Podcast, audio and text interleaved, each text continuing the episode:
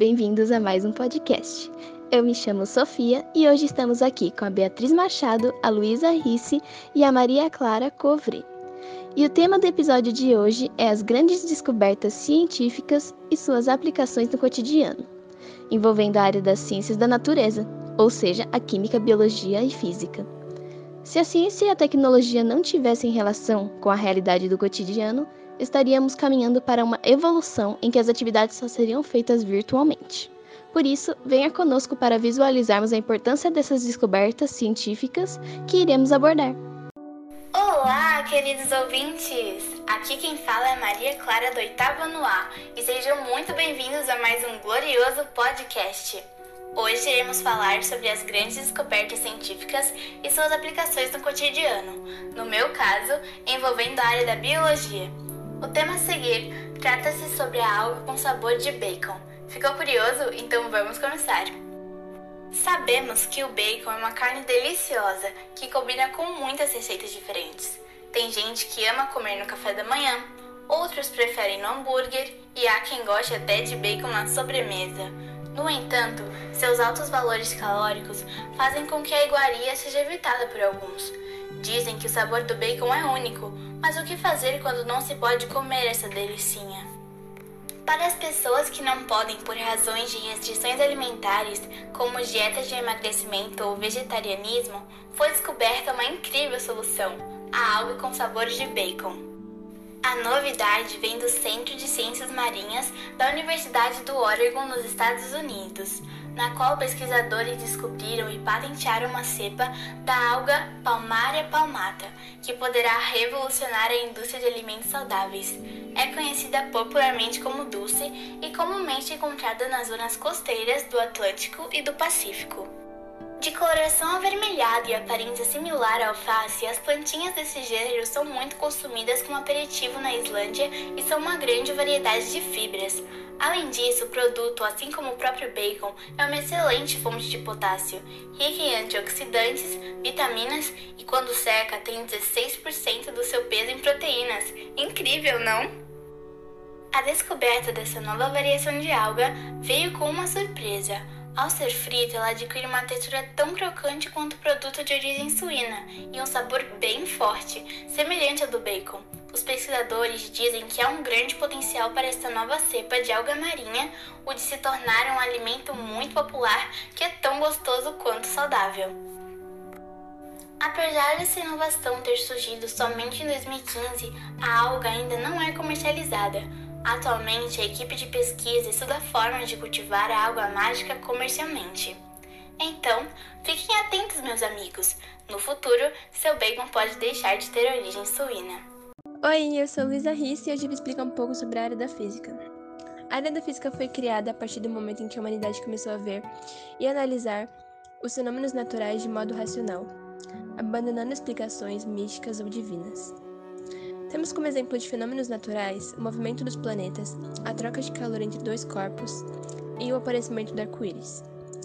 Os fenômenos naturais e suas consequências eram explicados por meio de deuses e deusas. Temos como exemplo o deus Apolo, que em sua carruagem ele carregava a estrela brilhante, que é o Sol, no caso, de leste para oeste, todos os dias. A filosofia natural, como era conhecida a física até tempos mais antigos, mais modernos, confundia-se com a química e com certos aspectos da matemática e biologia, e pode ser considerada a disciplina acadêmica mais antiga, se for considerada sua presença dentro da astronomia. É difícil de se assegurar quando a física surgiu como ciência, mas a explicação mais aceita é que ela possa ter surgido assim que o homem parou de tentar explicar ela por meio da filosofia ou por meio de esclarecimentos místicos e divinos. Bom, agora eu vou explicar um pouco sobre quem foi o primeiro físico e por qual motivo ele decidiu estudar essa área. Bom, o primeiro físico foi Galileu Galilei, que além de dele ser um físico, ele também foi matemático e astrônomo. Ele defendeu seu posicionamento sobre a...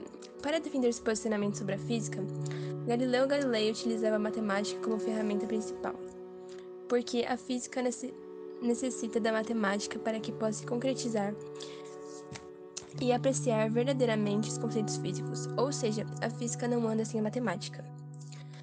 A física se relaciona com várias outras ciências, entre elas a química e a matemática. No entanto, há entre a física e a matemática uma relação de proximidade muito maior, que possibilita assim dizer que a física não vive sem a matemática. Ah, e o motivo pelo qual ele decidiu estudar essa área foi que o italiano recebeu o principal papel dos cientistas não era explicar os, os fenômenos, mas descrevê-los. E foi isso. Oi, meu nome é Beatriz e vou falar um pouquinho sobre o grafeno na parte de química. Bom, o grafeno é basicamente um dos alótropos do carbono, cujas suas propriedades notadas têm surpreendido os cientistas. Pode substituir alguns componentes aplicados na construção de equipamentos eletrônicos. Por ser composto de uma camada de espessura de um átomo de carbono, o grafeno é um milhão de vezes mais fino que um fio de cabelo, o que permite equipamentos construídos com esse material terem dimensões menores. Sua estrutura apresenta uma certa flexibilidade, o que torna ele resistente a rachaduras e apesar de ele ser flexível, esse material é considerado mais forte do que o aço e um excelente condutor de eletricidade. Por essas razões, o grafeno passou a ser um dos materiais mais cobiçados pelas indústrias de eletrônicos, tem potencial para substituir não só elementos frágeis, mas também elementos eletrônicos feitos com silício, material utilizado atualmente por essas indústrias na construção de placas eletrônicas feitas com silício. Em 2011, pesquisadores dos Estados Unidos criaram uma bateria que mantém o celular carregado por mais de uma semana e demora apenas 15 minutos para completar uma recarga. A aplicação do grafeno está em diversas áreas, as mais conhecidas são construção civil, energia, telecomunicações, medicina e eletrônica, que seriam os celulares e a bateria. É isso por hoje, beijos! Você percebeu como é importante as descobertas científicas e como elas estão tão presentes em nosso dia a dia? É isso, galera. Até o próximo episódio e tchau!